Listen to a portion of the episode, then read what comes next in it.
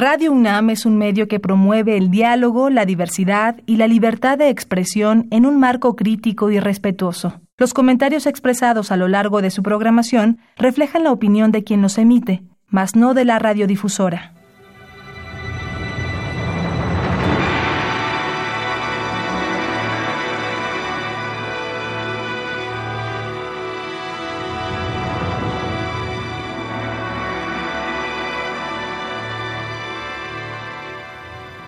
Radio Universidad Nacional Autónoma de México presenta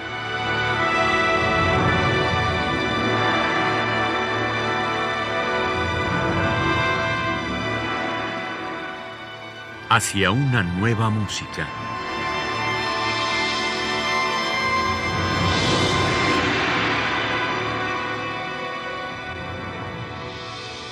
Programa a cargo de Ana Lara.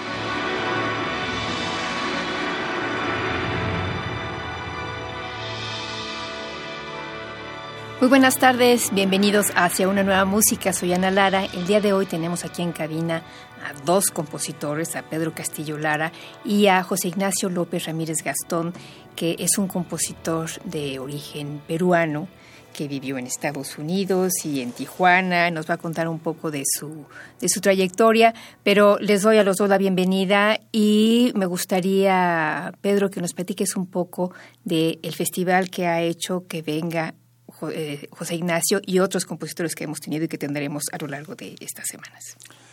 Muchas gracias, Ana. Es un gusto estar con ustedes aquí en Radio UNAM. Este, pues para mí, eh, la verdad es un honor. Y bueno, pues te voy a contar rápidamente. Eh, Muslab es una muestra que estamos haciendo, ya la hemos presentado en otros programas, donde hacemos una convocatoria anual y al mismo tiempo este, hacemos una, eh, se trata de crear una red de compositores y de instituciones que sean afines a la música electroacústica y a la nueva música para eh, organizar conciertos y eh, difundir esta nueva música que estamos presentando. Este año ganamos el concurso Ibermúsicas y nos dio la posibilidad de traer diferentes autores, eh, diferentes compositores de Latinoamérica. Y pues eh, para mí fue eh, un honor poder haber invitado a José Ignacio, que es un artista peruano de la Universidad de la Música de Lima y que bueno pues tiene uno del único ensamble de laptops de improvisación existente que, que hay ahorita en Perú. Este, se me hizo muy interesante el trabajo que están haciendo y pues también eh, lo invitamos a tu programa precisamente para que nos hable de este trabajo que está realizando allá. Bueno, José Ignacio, en primer lugar, bienvenido a México. Muchas este, gracias. Este programa. Eh, yo sé que tú iniciaste tu, tu vida musical a través del rock y que, que, es algo que sucede mucho, digamos, eh, compositores de tu generación, que, este, que fue a través del rock y la tecnología que utiliza el rock que entraron a, la composición. Eh. Bueno, y antes en realidad tocaba guitarra y hacía, este, tocaba balada o otros géneros musicales, ¿no? Pero sí el rock de alguna forma fue, fue un punto de quiebre, digamos, ¿no? En el cual fue un punto de quiebre relacionado con la tecnología. A veces no lo relacionamos con la tecnología, pero al final de cuentas una guitarra eléctrica, pedales, amplificadores, todo es una presentación muy tecnologizada, digamos. ¿no? Sí, yo creo que en gran medida, y tú me lo decías ahorita fuera del aire, eh, la música popular ha tenido realmente un enorme impacto en la música electroacústica, simple y sencillamente porque ellos utilizaban desde hace muchísimo tiempo la tecnología para los bailes, ¿no? En el caso de Latinoamérica, por ejemplo, eh, sí ha sido más difícil el desarrollo de la tecnología en los ambientes de la música seria, en la música académica, y el ambiente popular sí ha tomado la tecnología con mucha facilidad, no se ha adaptado, igual que usamos un celular o, un, auto o algo, entonces hemos tenido un contacto más directo, ¿no? Entonces, en cambio, en la música seria, en el caso de Perú por lo menos, este, la tecnología sí ha sido un poco más difícil que entre en el discurso. Entonces, es mucho más fácil que la gente que tenga un background o que haya tenido algún tipo de conexión con música popular este, sienta una atracción inspiración, una motivación para trabajar con, con tecnología en general, ¿no? Bueno, tú naciste en, eh, en Lima, en Perú. No, ¿no? en Barcelona. Ah, en Barcelona. Ok, y luego te fuiste, de, bueno, ¿cuál es A los seis años llego, llego a Perú. Entonces soy peruano culturalmente, fui al colegio en Perú, etcétera, pero también es un tema, es un tema bien interesante con respecto a mi percepción de estas cosas, porque al final de cuentas he vivido casi 20 años en Estados Unidos, buena parte de ese tiempo he estado en la zona de frontera, he vivido en Tijuana, nací en otro país, vivo en Perú, entonces tengo una visión un poco medio, bueno, cosmopolita es una palabra un poco fea, ¿no? Pero digamos, este, una percepción global. Eh, variada, global tampoco, no sé si es una palabra muy funcional, pero, pero tengo una percepción un poco eh, compleja de los fenómenos este, de lo peruano, pero sí, entonces yo crecí en Perú y soy principalmente si hubiera que clasificarme de alguna forma peruano, ¿no? Bueno, cuando estuviste en Estados Unidos, realmente, según lo que leí, para ti la tecnología fue de cierta manera tu, tu compañero, ¿no? Y, ya no tenía una banda, ¿no? Pero ya esa, esa, esa intención ya venía, ya esa semilla, ¿no? Por ejemplo, yo, la banda que formé yo en los años finales de los 80, principios de los 90 en Perú, era una banda en la cual éramos dos, y teníamos, por ejemplo, usábamos pistas grabadas, cajas de ritmo, sintetizadores, a pesar de que no era un synth pop, sino era más bien rock. Pero entonces ya había esa intención y ese amor por, por la máquina, ¿no? De alguna forma. Y ya en Estados Unidos eso se exacerba totalmente por una condición de, a lo mejor, de soledad, no se vivía solo, estaba ya, ¿qué voy a hacer? Entonces todo era secuenciadores, máquinas, etcétera, en, en mi casa, ¿no? Entonces ya Sí, es un poco eso, ¿no? Pero tienes otros intereses también, porque vi que estudiaste filosofía, estudiaste etnomusicología, estás interesado en la, en la, en la música. Esa pregunta también es complicada. Este, yo en realidad mi licenciatura es en estudios comparados, con especialidad en estudios religiosos.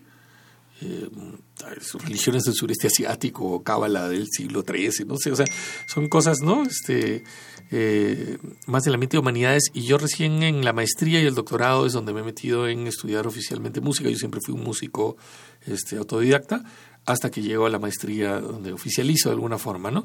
Y eso fue una transición que hubo también de la música electrónica popular a la música académica, porque yo hacía experimentación y un montón de cosas, también desde el ambiente popular, y yo estaba viviendo en Tijuana y en el año 2005 más o menos me doy cuenta y digo, bueno, mira, yo hago talleres, hablo de arte sonoro, este trato de generar este módulos de trabajo en conciertos en la calle, ¿no? Trato de generar un espacios para la cultura del arte sonoro a través de mi colectivo, pero llegó un momento en el cual sentí que yo también me había topado con una pared, es decir, hasta acá yo sé. Entonces, si yo no me preparo, ¿qué, qué le voy a ofrecer yo a otras personas o qué le estoy diciendo a otros? Sino yo también tengo que aprender cosas, ¿no? Entonces, ahí fue cuando decidí regresar a la universidad y postulé al programa de, de Computer Music de la Universidad de California, que quedaba ahí al lado, ¿no? Este, y, y, ingresé, ¿no? Y eso ha cambiado un poco radicalmente mi, mi percepción en los últimos, no sé, pues, 20 años, 15 años, 16 años, ¿no? Luego decidiste regresar al Perú. decidí, se decidió, sucedió, no sé cómo ponerlo, pero en el año 2010, justo tan pronto presenté mis, mis quals, mis exámenes de, doctorado, este, literalmente el día siguiente agarré mi avión y me, y me regresé a Perú, ¿no? Y ya llevo en Perú unos, de regreso unos 10 años más o menos. Bueno, vamos a empezar escuchando música, luego vamos a continuar platicando. ¿Música? ¿Para eh, qué? Sí, para que saber qué es lo que haces. Ya. Y bueno, hago muchas cosas y honestamente mucho del trabajo que realizo, sobre todo en los últimos años, es eh, trabajo de improvisación en tiempo real con Computer Data y con un proceso de señal digital, Digital Signal Processing. Pero he traído un, par de cosas y, este, por ejemplo, ahora podemos escuchar una pieza que se llama Guaquero Estelar, que es un tributo al trabajo de César Bolaños, que es uno nuestro primer, probablemente históricamente sea el primer compositor de música electroacústica peruano que ha habido, ¿no? esta es una pieza del 2012 donde yo trabajo con extractos de, de una pieza original de, de, César Bolaños, ¿no? Y bueno, huaquero, no sé si se conozca el término aquí, no. huaquero, eh, eh, los, los ceramios o la cerámica eh, precolonial y este inca o, de las culturas precolombinas se les llama en Perú huacos, ¿no? Entonces huaquero es una persona que va y busca en la tierra y rebusca este, buscando huacos, son los huaqueros. Bueno, pues vamos a escuchar Huaquero Estelar de José Ignacio López Ramírez Gastón, compositor de origen catalán, pero peruano.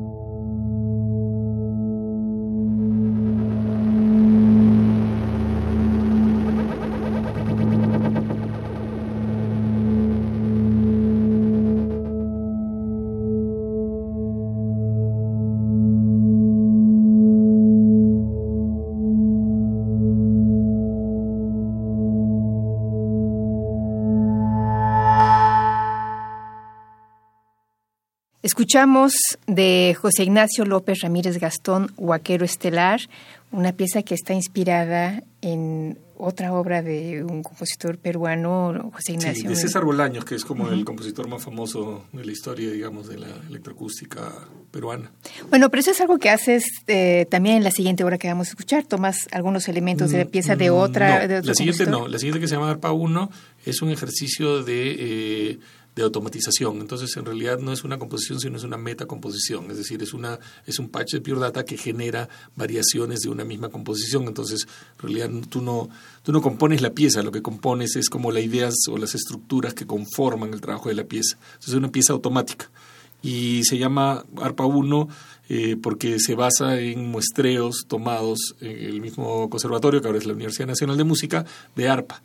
Y la idea de esta pieza también era, por un lado, o sea, tienen el interés que yo le pueda tener en, en enseñar este tipo de composición o, o, metacomposición de construcción, pero también este que en el conservatorio se empezaran a acostumbrar al uso de instrumentos o la manipulación de instrumentos, el proceso de instrumentos que hubiera una conexión. Al final de cuentas, la electroacústica tiene en la misma palabra la palabra acústica, ¿no? entonces la acústica debe estar presente. Entonces no, son piezas puramente electrónicas, a veces sí, a veces no. Entonces era la idea de ARPA 1, ¿no? que vieran que se puede automatizar y también tiene un discurso, digamos, antipreciosista, ¿no? porque lo que nos ha acompañado, que sí se ha mantenido en el discurso de la música clásica hasta la aparición de la música electroacústica, son ciertas este, consideraciones eh, preciosistas con respecto a la estética y etcétera. Entonces, eh, a propósito, la pieza tiene glitches, tiene, tiene cortes bruscos a veces de sonido, eh, o errores de ¿no? clipeos y una serie de cosas eh, que tienen que ver con que la pieza está demostrando otra cosa. O sea, no es una pieza que intenta ser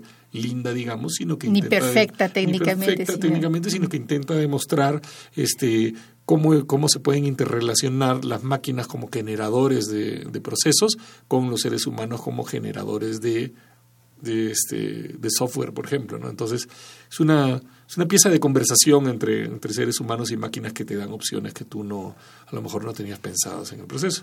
Y es una pieza, entonces, es una que normalmente, o sea, es raro también que la presentemos acá porque es una pieza que se toca, digamos, en el patch y que cada vez que la tocas suena diferente.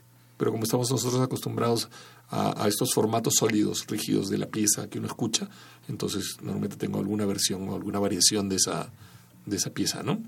Bueno, pues vamos a escuchar Arpa 1, una mezcla de una pieza de Renzo Garcés. Pues empieza ARPA 1, que es una pieza mía, e inmediatamente después continúa una pieza de Renzo Garcés, que es uno de los alumnos del, del, uno de los compositores emergentes que están naciendo del Laboratorio de Música Electroacústica y Arte Sonoro en el Conservatorio, en la Universidad Nacional de Música. Estamos hablando con José Ignacio López Ramírez Gastón, compositor.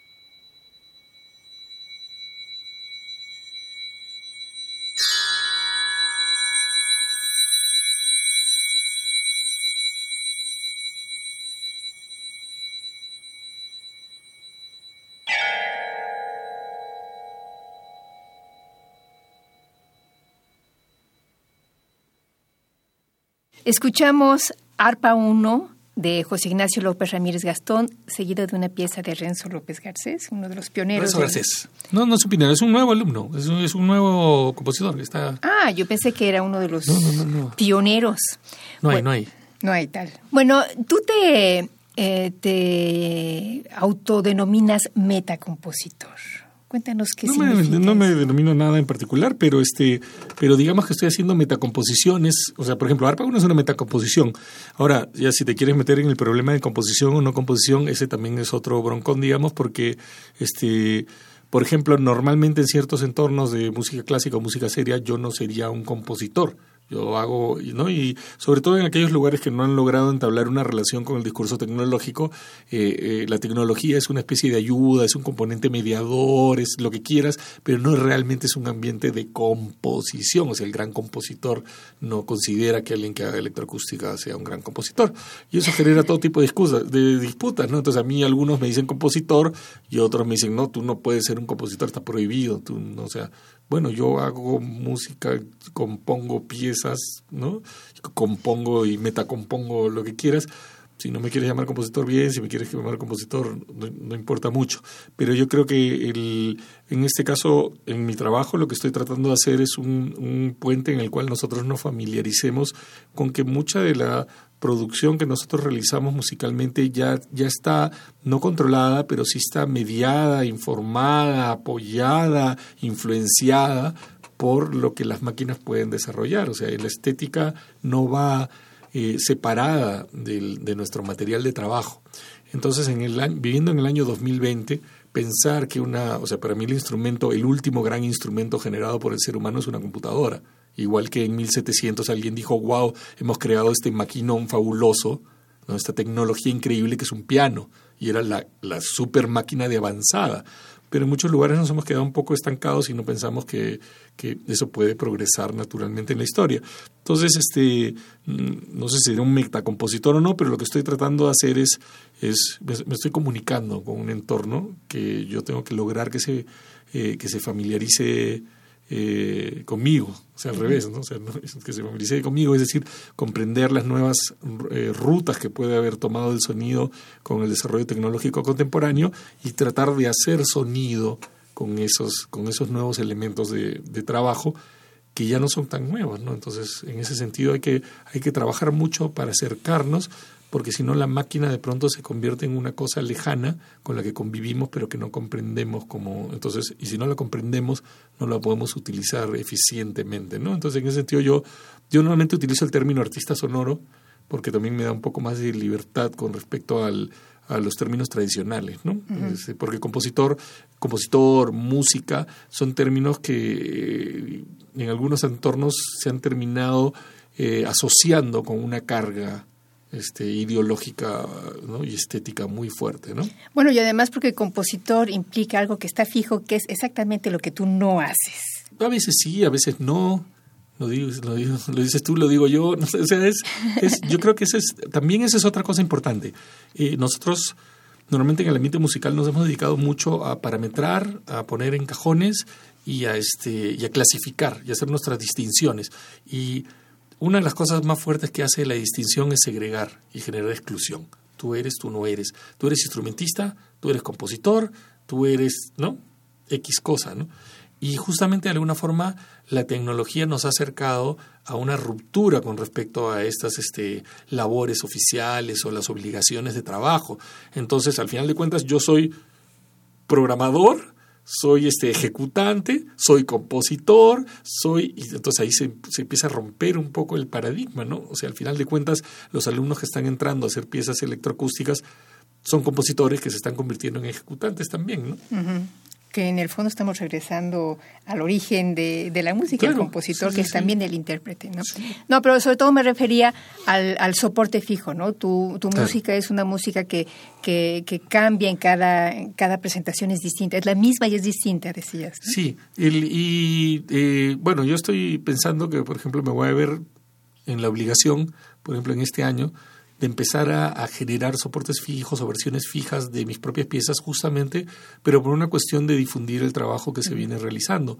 Porque lo que sucede normalmente, y es un producto natural de, de este tipo de trabajo, es que si todos tus trabajos son improvisaciones en tiempo real, de pronto lo que sucede es que en ciertos entornos no existes porque ¿dónde, ¿dónde estás? Y para estar tienes que estar físicamente, digamos, ¿no? Entonces, esa, esa, ahí hay un, un, problema también de, este, de percepción, ¿no? O sea, el, el, compositor tiene que tener composiciones y esas composiciones tienen que estar arregladas y puestas en un listado de, de obras, digamos, ¿no?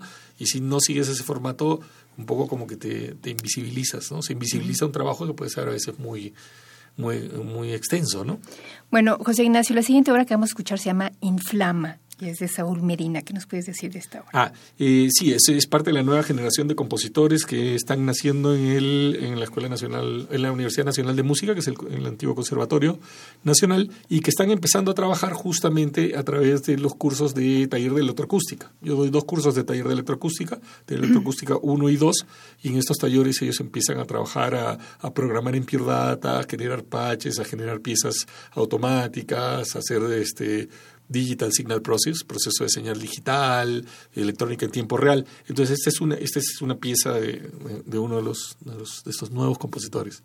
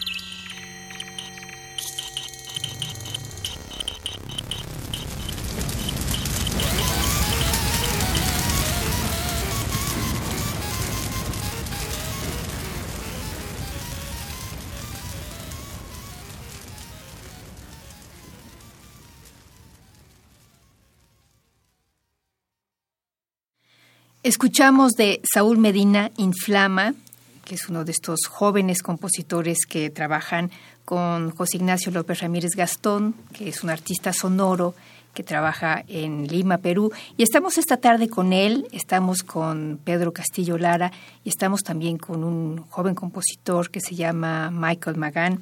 Y antes de, escuchar la, la última pieza, José Ignacio, me gustaría que nos platicaras un poco sobre la forma o la falta de forma de, estas piezas. o sea, imagínate que yo vengo ¿no? a conversar contigo y traigo mi libreto y te empiezo a leer, ¿no? Entonces, como que, ¿no? No tiene uno de los elementos fundamentales eh, de la expresividad humana que, para mí no que es este el momento no del tiempo real no y el tiempo real también se aplica a lo musical. Entonces para mí el tocar este una pieza que ya está tocada tal cual está tocada o repetida etcétera por lo menos desde el punto de vista emocional sensorial este de, vida no eh, no tiene el componente esencial para mí. Entonces por eso a mí me gusta mucho más eh, y, pero y además que es más difícil también, ¿no? Porque requiere el esfuerzo. De una pieza fija, tú la tienes, ya está ahí, la presentas y vuelve, hola, mira, te voy a presentar de nuevo.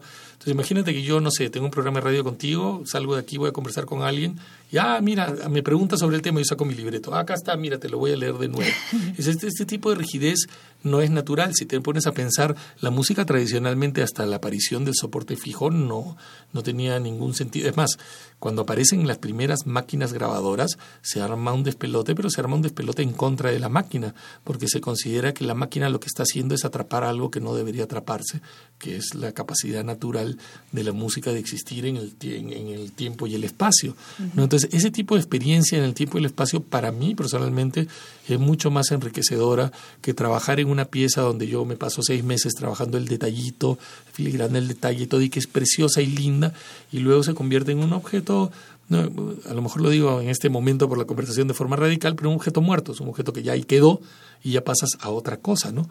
Pero las obligaciones históricas han hecho que nosotros generemos estos productos que después nosotros tenemos que también vender y promover y discutir nuestra pieza y pasarla y etcétera, etcétera, etcétera, porque la infraestructura y la logística no te permite que cada vez este, que tú quieras presentar tu trabajo lo puedas hacer. Es decir, por ejemplo, acabamos de escuchar, no sé, ARPA 1 como a mí me gustaría es traer mi patch, traer mis cosas y decir, ya, vamos a escuchar ARPA 1 en tiempo real, pero no siempre la logística nos lo permite.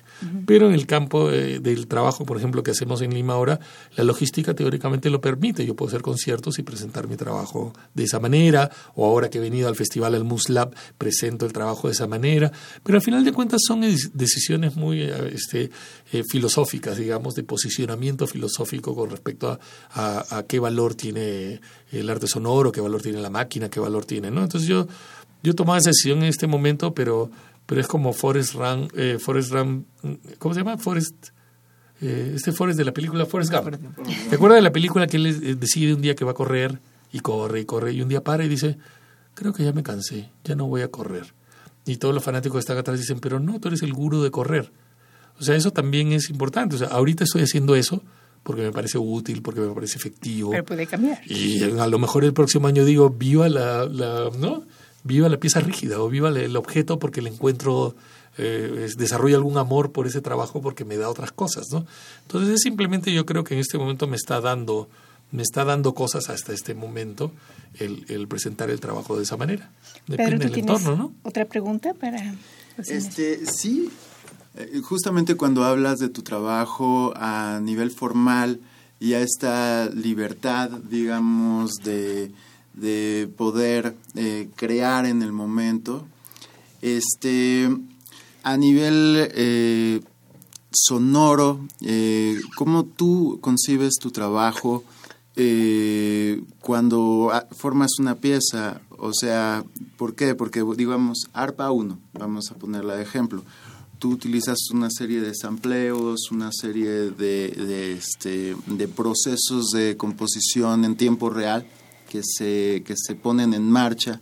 Eh, pero, eh, bueno, eh, ¿hay alguno, o sea, a nivel formal, hay algún trabajo que tú digas, bueno, esto tiene un principio y un fin, va a durar cierto número de tiempo, o eso también puedes, puede variar, o sea... Claro, depende del objetivo de la composición. Por ejemplo, ARPA 1 es, este, es una pieza de, de demostración, es como decir, es una venta de producto. Es decir, entonces ¿no? Tengo, la, tengo ARPA 1, enseño el patch, la gente ve cómo funciona, cómo salta de un lado para otro, cómo se automatizan los procesos, cómo se randomizan las cosas. Entonces tiene ese tipo de funcionalidad. Yo normalmente para tocar en vivo no, no haría eso, ¿no? O sea, eso es un tipo de pieza que tiene esta intención de metacomposición, de discutir algunas de las problemáticas en relación al ser humano como compositor, a la máquina y la interacción entre los dos mundos, lo que quieras, pero a lo mejor si yo estoy en, en, el espacio físico, ya eso cambia y cambia de acuerdo al, al entorno. Por ejemplo, no es lo mismo venir, por ejemplo, al Muslab que, que hacer, o sea, un concierto de noise en, en, algún lugar de la Ciudad de México. Y sería otro tipo de, de, de, expresividad, digamos, ¿no? Porque también uno, uno tiene que hablar uno tiene que hablar parcialmente en el lenguaje de, o sea, es como imagínense que vengo a que hagamos una entrevista y ustedes me preguntan y yo les respondo en chino. Ya, pues, o sea, eso ahí no hay ninguna comunicación de nada. Entonces uno tiene la, conversa la conversación entre dos personas uno, es una negociación de discursos. Entonces, para poder negociar un discurso, uno tiene que saber a dónde está yendo un poco, ¿no? Entonces, eh, este, piezas como esta tienen la intención de comunicarse con un entorno en particular, que es el entorno que habla de composiciones. Entonces, en el entorno que habla de composiciones, yo le estoy diciendo, mira, meta compón, digamos, o, o salte de tu parámetro un poco pero en su lenguaje, ¿no? Entonces, en otro ambiente no tendría ni siquiera la necesidad de esa conversación porque hay otro ambiente que te diría todo lo contrario, es si no estás tocando en tiempo real, en vivo, y si no estás generando de cero con feedback y construyendo con pedales cosas, tu música es una basura porque lo que estás haciendo es ponerle playback a algo, le has puesto play, no has hecho nada, ¿no? Entonces, todo depende de los paradigmas que tenga cada entorno, ¿no? Entonces uno tiene que ir eh, saltando. Los gringos tienen un dicho que me gusta mucho, que es este, we wear many hats, ¿no? es, claro, que es, o sea, cuando estoy en mi cocina soy cocinero, cuando estoy lavando estoy soy lavador y cuando veo la televisión, cuando juego videojuegos soy un gamer y cuando hago música soy muchas cosas, ¿no? Entonces eh, eso es este eso es lo que a mí me parece importante, ¿no? Yo en ese sentido soy un poco eh, aquí no, eh, aquí como le dicen a las malaguas, aguas marinas, estas aguamalas, aguamalas, ¿no? Entonces es un poco esa cosa que flota un poco y que, y que tiene, que trato continuamente de tener eh, los bordes muy difusos, porque conforme tú vas rigidizando tus bordes, te fregaste, porque terminas tú solito construyéndote una identidad que después te fuerza a ti a hacer lo que tú dijiste que eres o lo que tú has tratado de presentar a otros que eres, ¿no? Entonces yo trato de romper un poco ese paradigma. Entonces, este, mi trabajo es realmente depende de cuál es el objetivo a la vista, ¿no? Bueno, continuando con esta idea, Tú decidiste crear un ensamble de laptops. Tú vienes del, mundo de, la guitarra, tú eras ejecutante y ahora la computadora es el instrumento. Bueno, hace, yo ya tengo eso desde los noventas ya, ¿no? Y decides hacer en, Lima este ensamble. Cuéntanos un poco por qué y... Claro. Y, y, que tiene que ver con esto que te estoy contando un poco, ¿no? Porque si te das cuenta, a lo mejor yo no hubiera pensado en construir un ensamble si me hubiera quedado en California o a lo mejor sí, pero ¿me entiendes? El entorno es con el cual uno conversa. Entonces, si yo estaba trabajando música electrónica, música electroacústica, en el momento que entro a trabajar al conservatorio, lo primero que digo, a ver, es cuál es el lenguaje del conservatorio. El lenguaje del conservatorio es el ensamble, ¿no? Es este eh, es, este, el grupo de instrumentistas trabajando en tiempo real, todo este tipo de cosas. Entonces, la pregunta era ya, o sea, si tú me presentas ese discurso, ¿cuál es mi respuesta? ¿no? Y entonces mi respuesta a ese discurso es el ensamble de laptops. ¿no? es la respuesta natural a esa conversación. Entonces, yo me pareció que conformar un ensamble de laptops en Perú era, era perfecto justamente para esta ruptura cognitiva de percepciones y de clasificaciones eh, cuadradas, digamos, o, o, exageradas. Entonces, y, y lo que y, y eso es, yo creo que esas cosas sí funcionan muy bien. O sea, a mí me parece por ahora que, que, la respuesta ha sido perfectamente positiva porque sí se ha encontrado cierto punto de comunicación. O sea, no ha sido como que, oh, qué monstruoso esto, agarra tu computadora, que no es instrumento y bótala a la basura, sino todo lo contrario. La respuesta de la Universidad Nacional de Música ha sido, oye, mira, yo no hago esto, pero me parece genial, hay que hacerlo, es importante, ¿no? O sea, y tú sabes de esto, hazlo, ¿no? Y esa ha sido una respuesta, me parece muy positiva, de, de comunicación entre entre, entre espacios de, de, creación sonora, ¿no? Digamos que en las escuelas tradicionales de música uno, uno siempre estudia este, o conjuntos corales o conjuntos de cámara que te, eh, que te ayudan a escuchar al otro. Y este, el principio básicamente es el mismo. Claro, es el mismo principio, simplemente que tu instrumento es otro y tus procesos son otros, tus estéticas a veces son diferentes, ¿no?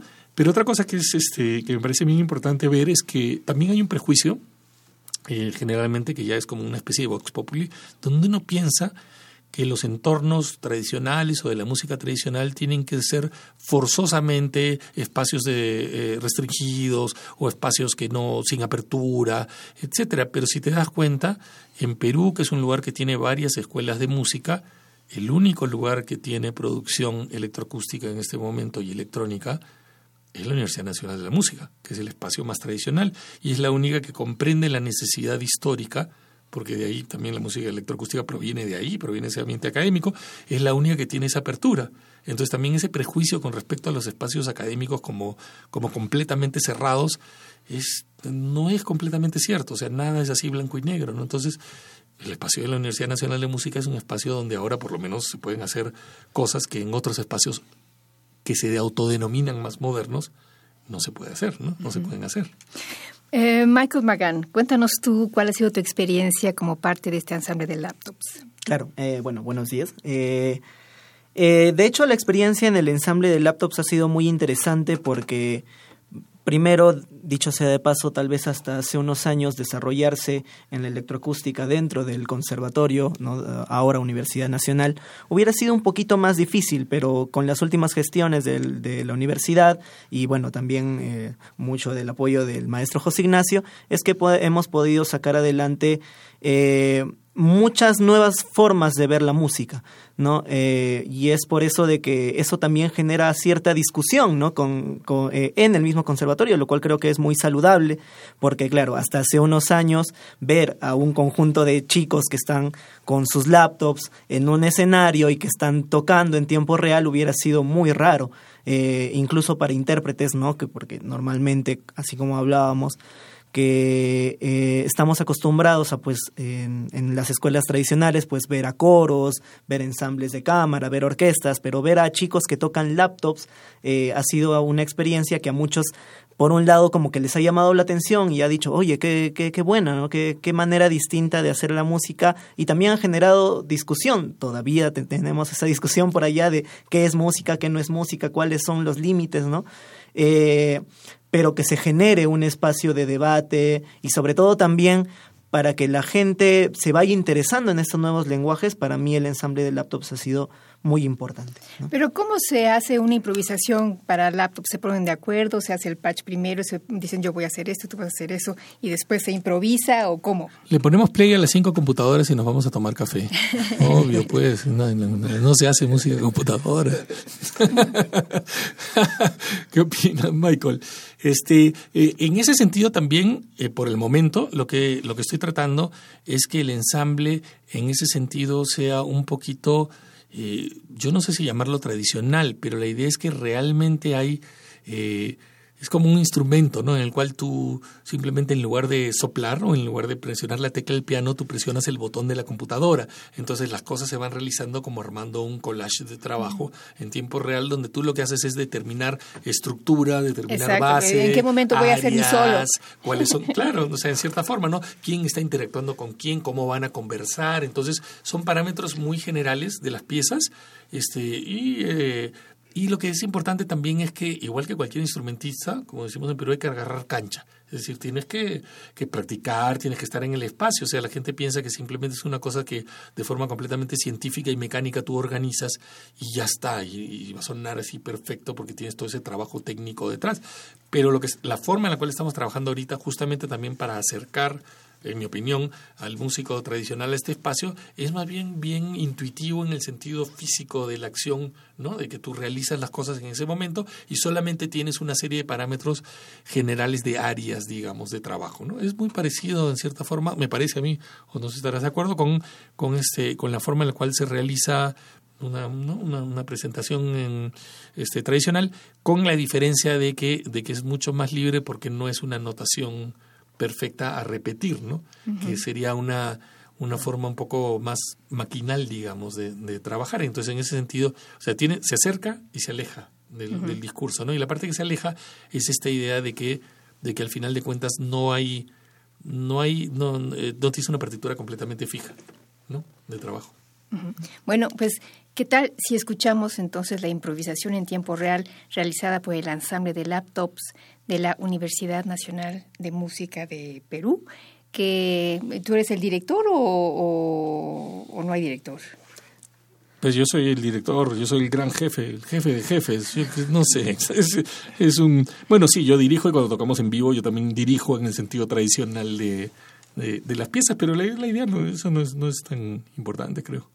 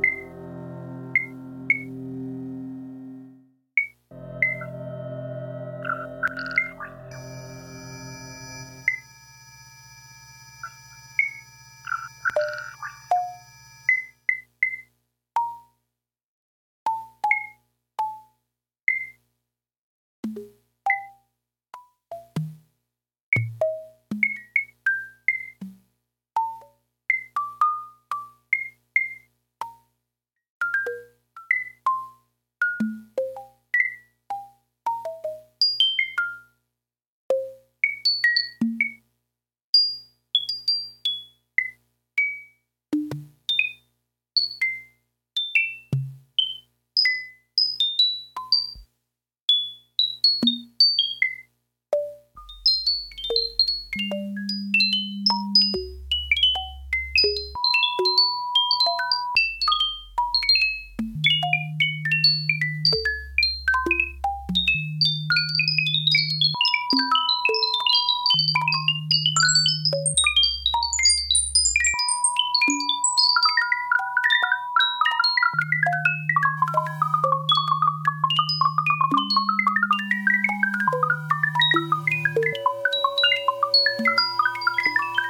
you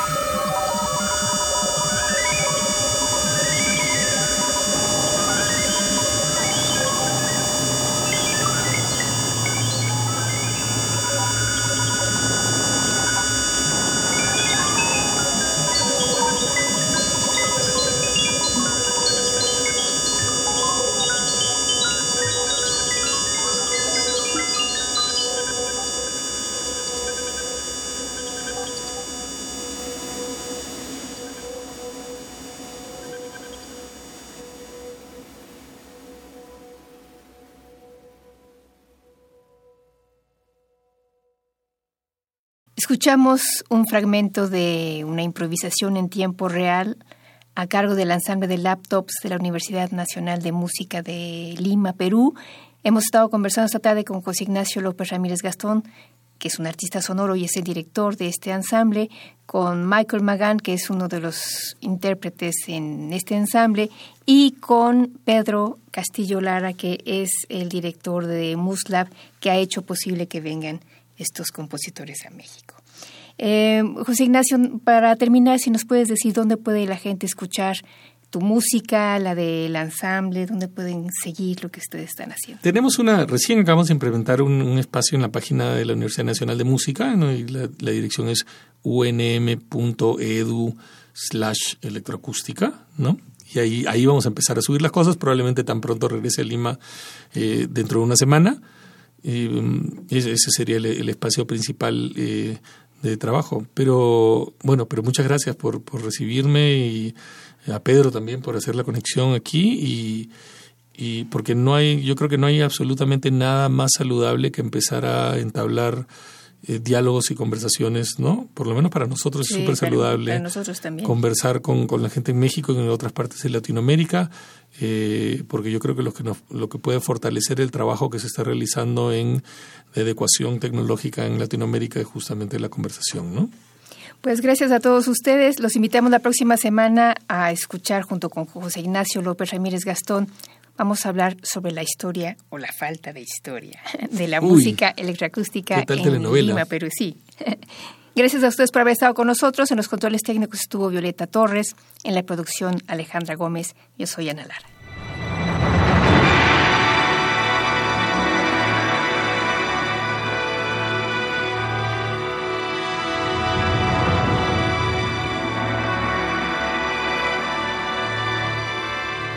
Radio Universidad Nacional Autónoma de México presentó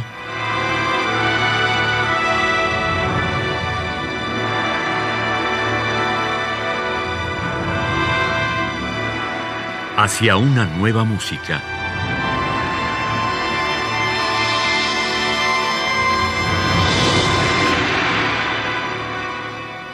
Programa a cargo de Ana Lara. Radio UNAM. Experiencia sonora.